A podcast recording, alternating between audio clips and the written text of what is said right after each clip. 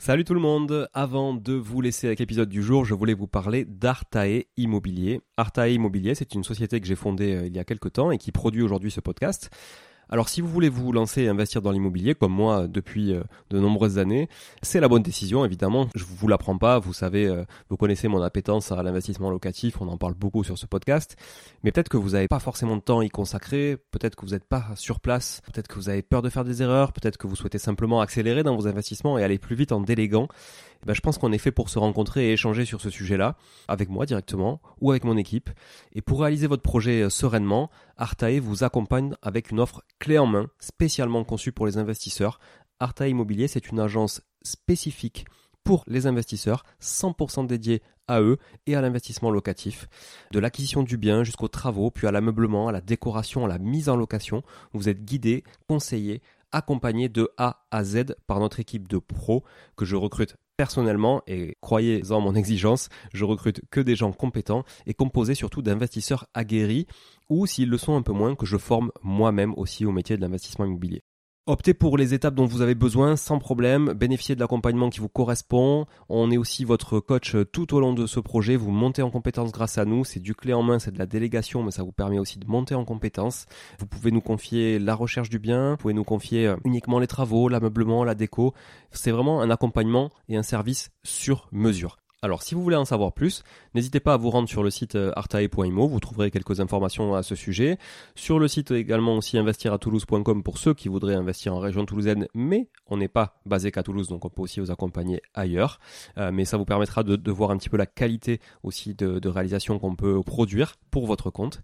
Et puis aussi à nous suivre évidemment sur Instagram, Arta Immobilier, très simple, ou sur LinkedIn Arta Immobilier. On partage aussi pas mal de réalisations qu'on fait, en tout cas pour le compte de nos clients. Et puis n'hésitez pas à nous contacter, à contacter notre équipe pour échanger autour de votre projet directement par email à contact artae, a r t a e, .imo, i 2 m o tout simplement. Voilà, l'équipe se fera un plaisir d'échanger avec vous sur euh, votre projet d'investissement et de vous accompagner tout au long de ce projet crucial pour se créer un patrimoine et s'enrichir et c'est ce qu'on essaie de faire tous ensemble en animant ce podcast ou en l'écoutant aussi euh, chaque semaine. Voilà. Merci encore d'être là. À très vite. Je vous laisse avec l'épisode du jour. Ciao ciao. Bonjour tout le monde et bienvenue sur Money le podcast qui vous parle d'investissement et de finances personnelles au sens large et sans tabou. Je suis Julien Calamotte, investisseur passionné et auteur du livre à succès S'enrichir grâce à l'immobilier. J'avais envie de partager ma façon d'investir, forcément, mais également de découvrir avec vous de nouvelles façons de faire fructifier notre argent. C'est pourquoi j'ai créé ce podcast pour y recevoir des invités qui nous partagent leur savoir et leurs expériences en toute simplicité. J'espère sincèrement que les échanges que je vais avoir avec l'invité du jour vont permettre d'enrichir vos connaissances autant que les miennes. Je vous souhaite une excellente écoute. Salut tout le monde, bienvenue sur cette capsule en solo. Alors, période particulière ce début d'année parce que pendant que tout le monde se souhaitait les vœux, euh, moi j'étais euh, à la clinique en train de me faire opérer. Donc euh, du coup, j'ai ça fait quelques semaines là que j'ai euh, j'étais un peu en convalescence, j'en ai pas fini, j'en ai encore pour 3 4 semaines, mais ça va mieux, j'ai bien récupéré. Pas totalement, mais bon, ça va mieux. Euh, c'est pour ça que vous avez eu des épisodes récemment en replay, parce que franchement, j'avais essayé de prendre beaucoup d'avance, parce que je pensais avoir 2-3 semaines de convalescence. Bon, j'en ai eu beaucoup plus que ça, donc au final, j'avais pas forcément la niaque pour pour enregistrer des épisodes. Donc euh, me revoilà, me revoilà euh, sur pied, sur pied, mais pas encore en mode guerrier quand même. Alors je vais euh, rattraper un petit peu ce temps perdu et je vais enregistrer des capsules en solo pour toujours vous délivrer plus de valeur, enfin en tout cas j'espère. Et je voudrais déjà vous remercier d'être d'être là, encore une fois, toujours présent sur, sur ces capsules le, dimanche. Et bien sûr, vous avez le droit de les écouter durant les autres jours, hein. vous n'êtes pas obligé de l'écouter le jour où ça sort. Et je voulais euh, remercier euh, bah, les dernières personnes qui avaient laissé des avis euh, sur, sur Apple Podcast notamment, ou qui avaient mis 5 étoiles sur Spotify, puisque vous savez que sur Spotify et sur Apple Podcast, vous pouvez nous noter, et en plus sur Apple Podcast, vous pouvez laisser un commentaire, un avis vraiment, en plus des 5 étoiles. Donc n'hésitez pas à cliquer sur les 5 étoiles, plus le bouton rédiger un avis, et nous laisser cet avis qui nous fera très plaisir. Quand je dis nous, c'est toute l'équipe de Money Tree, puisque je ne suis pas tout seul à faire tourner sur le podcast. Et euh, on est tous toujours très contents de recevoir ces avis euh, positifs. On est euh, toujours à 5 étoiles, donc je vous remercie infiniment. Et merci particulièrement aux dernières personnes qui ont laissé des avis, notamment Derek, notamment Théodore et notamment euh, euh J'imagine que c'est Joël. Je pense que c'est toi, Joël. Euh, je reconnais ton, ton nom de famille, peut-être, donc je sais pas. Euh, en tout cas, merci. Euh, tu as fait ça en plus le 25 décembre, le jour de Noël, donc c'était un beau cadeau. C'est un avis 5 étoiles. Voilà. Merci encore. Place maintenant à la capsule du jour, une capsule vachement importante quand on est propriétaire bailleur, quand on est investisseur locatif, quand on est euh, quand on loue un logement, tout simplement, euh, super euh, super important de se garantir contre les loyers impayés, par exemple. Et donc, je vais vous partager aujourd'hui trois façons de se garantir contre les loyers impayés. La première, c'est celle qui est la préférée des agences de gestion locative, parce que souvent elles ont une petite rétrocommission dessus, ou en tout cas un intérêt à le faire, ce qui n'est pas le cas d'Artae quand on gère des biens. Non, non, non, non, non, on ne propose pas de garantie de loyer impayé, ce qu'on appelle communément la GLI dans le jargon, ça fait mieux. Quand vous dites est-ce que tu as une GLI, est-ce que tu veux une GLI, ça fait vraiment que tu, vraiment, tu connais le sujet. quoi.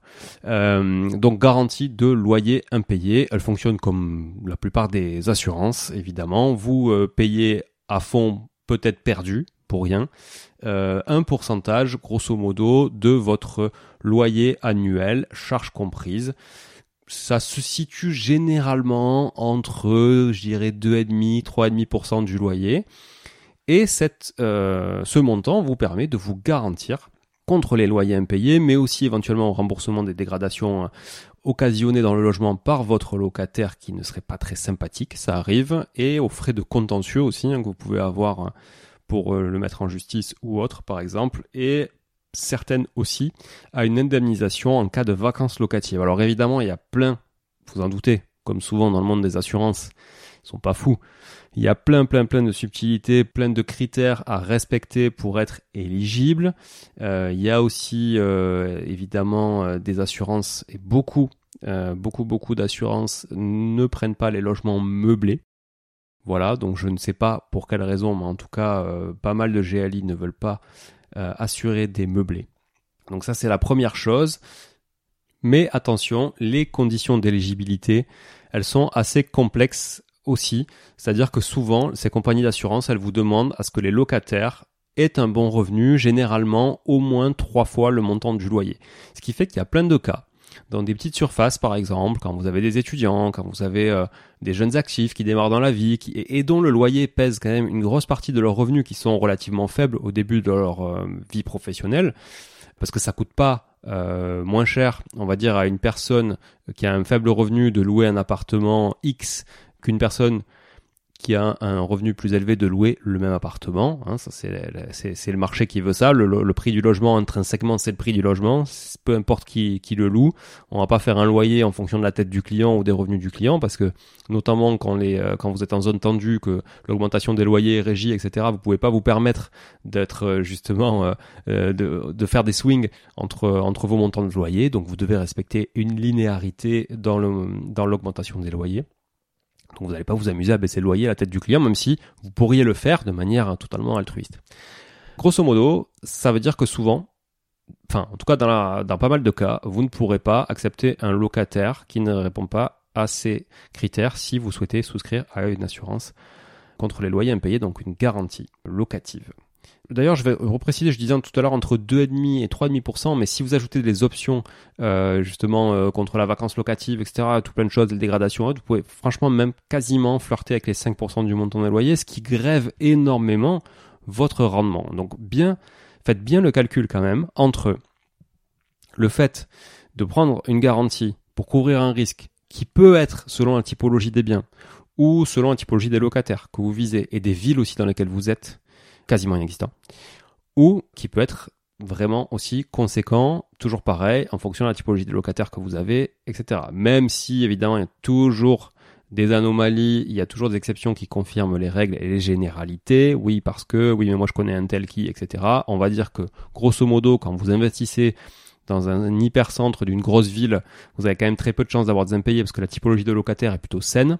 Et euh, si vous avez investi des petites surfaces dans des villes un peu paumées, c'est peut-être un peu plus risqué, un peu plus dangereux. C'est d'ailleurs pour ça que votre rendement est plus important. Donc peut-être que vous pouvez vous payer une GLI grâce à ce rendement qui est plus important pour couvrir votre propre risque, mais malgré tout, euh, et oui, je sais, il y a la CAF qui paye une partie du loyer, etc. Mais à part, moi, quand on me dit ça, ça me fait halluciner parce que moi aussi, j'ai des locataires qui ont la CAF, mais c'est plutôt des étudiants, c'est pas des cassos. Parce que le problème, c'est que si c'est des cassos, c'est qu'il y a un problème et il y a du coup, il y a un risque. Euh, donc, bon, bref.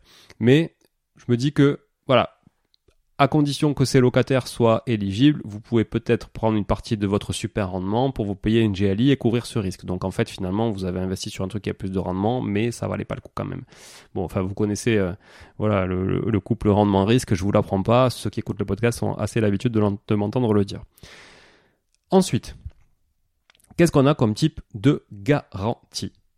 Le deuxième type de garantie, c'est celui qu'on connaît franchement euh, le plus et euh, qu'on utilise le plus, qui est assez, on va dire, évident dans une signature de bail. C'est le garant, le garant physique, euh, ce qu'on peut appeler aussi la caution.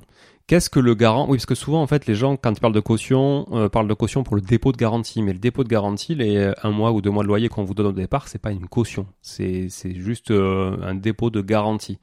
Quelqu'un qui se porte caution pour vous, quelqu'un qui se porte caution pour un locataire, c'est un garant.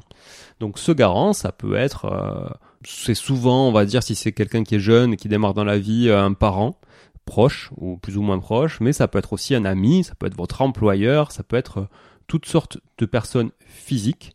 Et donc, finalement, vous, ça vous garantit quoi? Ça vous garantit le fait que si votre locataire n'est pas solvable, eh bien, vous aurez au moins un garant qui l'est. Donc, je reprends l'exemple du critère de je dois gagner euh, en tant que locataire au moins trois fois le montant du loyer pour que la GLI accepte de garantir mon propriétaire, etc. Euh, ben là, si c'est pas le cas par exemple et que vous n'avez pas de GLI, vous pouvez mettre un garant qui lui est plutôt solvable et en l'occurrence il se portera garant donc de toutes euh, les de tous les paiements des loyers en cas euh, d'impayé et de défaillance justement du locataire qu'il garantit lui-même. Donc ce garant, lui, il va s'engager euh, via un, document qu'on fait signer et qu'on annexe au bail qui s'appelle un acte de cautionnement. Je disais, porte caution. Euh, mais il doit euh, donc déjà il doit rédiger de manière manuscrite euh, ce, ce, truc pour que ce soit vraiment viable euh, de manière juridique, c'est, c'est plus important. même si depuis le 1er janvier 2019 la signature électronique est autorisée, mais vraiment le pour pour que ce soit on va dire viable juridiquement parlant, il faut que le garant ait une connaissance explicite de la nature et de l'étendue de son obligation. Donc il faut vraiment que ce soit très très clair. Donc si vous avez un doute sur le fait que ce soit pas assez clair dans un acte de cautionnement, faites rédiger la mention manuscrite qui engage vraiment le garant. C'est très très très important euh, qu'il écrive à la main. Comme quand vous signez un prêt et que ce prêt, euh, vous portez caution à titre personnel dessus, bah, vous savez que vous avez un truc à rédiger à la main. Euh, ça prend des plombes là à chaque fois, c'est trop chiant à écrire, et jamais assez de place, etc. Bah, là c'est pareil. Au moins ça prouve que le garant a vraiment compris ce qu'il était en train de faire. Cette solution, elle est gratuite. Ça, c'est quand même euh, cool, parce qu'elle est gratuite, elle vous coûte rien. Par contre, euh, ça sera toujours aussi long d'aller chercher du pognon à un locataire qu'à son garant juridiquement parlant. Il n'y a pas de sujet. En termes d'expulsion, ce sera la même chose. En cas d'impayé, ce sera la même chose en cas de, voilà si le locataire vous doit des impôts, des taxes, des réparations locatives, des charges, des loyers, peu, importe ce qu'il vous doit, euh, ce sera quand même euh, toujours. Euh, alors vous pouvez faire pression sur le garant, hein, il sera peut-être un peu plus flippé, un peu plus trouillard que, le locataire lui-même qui vous l'aura fait à l'envers ou qui pourra simplement juste pas payer parce qu'il n'a pas les moyens aussi. Hein. Il n'y a pas que des gens méchants qui ne paient pas leur loyer. Il y a des gens qui ne peuvent tout simplement pas le faire. mais si le garant ne peut pas le faire non plus, ben vous êtes à même de le mettre en demeure et de l'assigner au tribunal pour qu'il se porte aussi garant et qu'il assume ses responsabilités et la garantie qu'il a donnée au titre de cet acte de cautionnement. Voilà. Mais le garant, il peut aussi être moral, c'est-à-dire que ça peut être euh, une personne morale et non pas une personne physique. Donc ça peut être un établissement financier qui se porte garant pour le locataire, ça peut être, euh, euh, sais pas, une association, ça peut être une garantie locative indépendante. Et puis, ça me fait justement rebondir sur le troisième type de garantie que je voulais vous partager, qui est une garantie que moi personnellement je privilégie énormément. Et je vous conseille vraiment objectivement de suivre euh, mes pas là-dedans, c'est la garantie Visal, V-I-S-A-L-E, une garantie Visal proposée par Action Logement. Et ce que je vous propose, c'est que comme ça vaut quand même vraiment le coup d'en faire un sujet à part entière, je vais vous faire une capsule la semaine prochaine sur la garantie visale et je vous décortiquerai cette garantie visale qui pour moi vaut toutes les garanties du monde et qui en plus est strictement gratuite. Trêve de teasing, patientez un petit peu. Sous une semaine max, pour ceux qui écoutent la capsule, le jour de sa sortie, vous aurez la garantie visale et vous saurez tout là-dessus sur la prochaine capsule. Et pour ceux qui écoutent la capsule quelques jours après, voire après la sortie de la deuxième, ben je vous invite à aller tout de suite écouter la capsule suivante pour tout connaître sur la garantie visale. Merci beaucoup, à très vite, ciao ciao.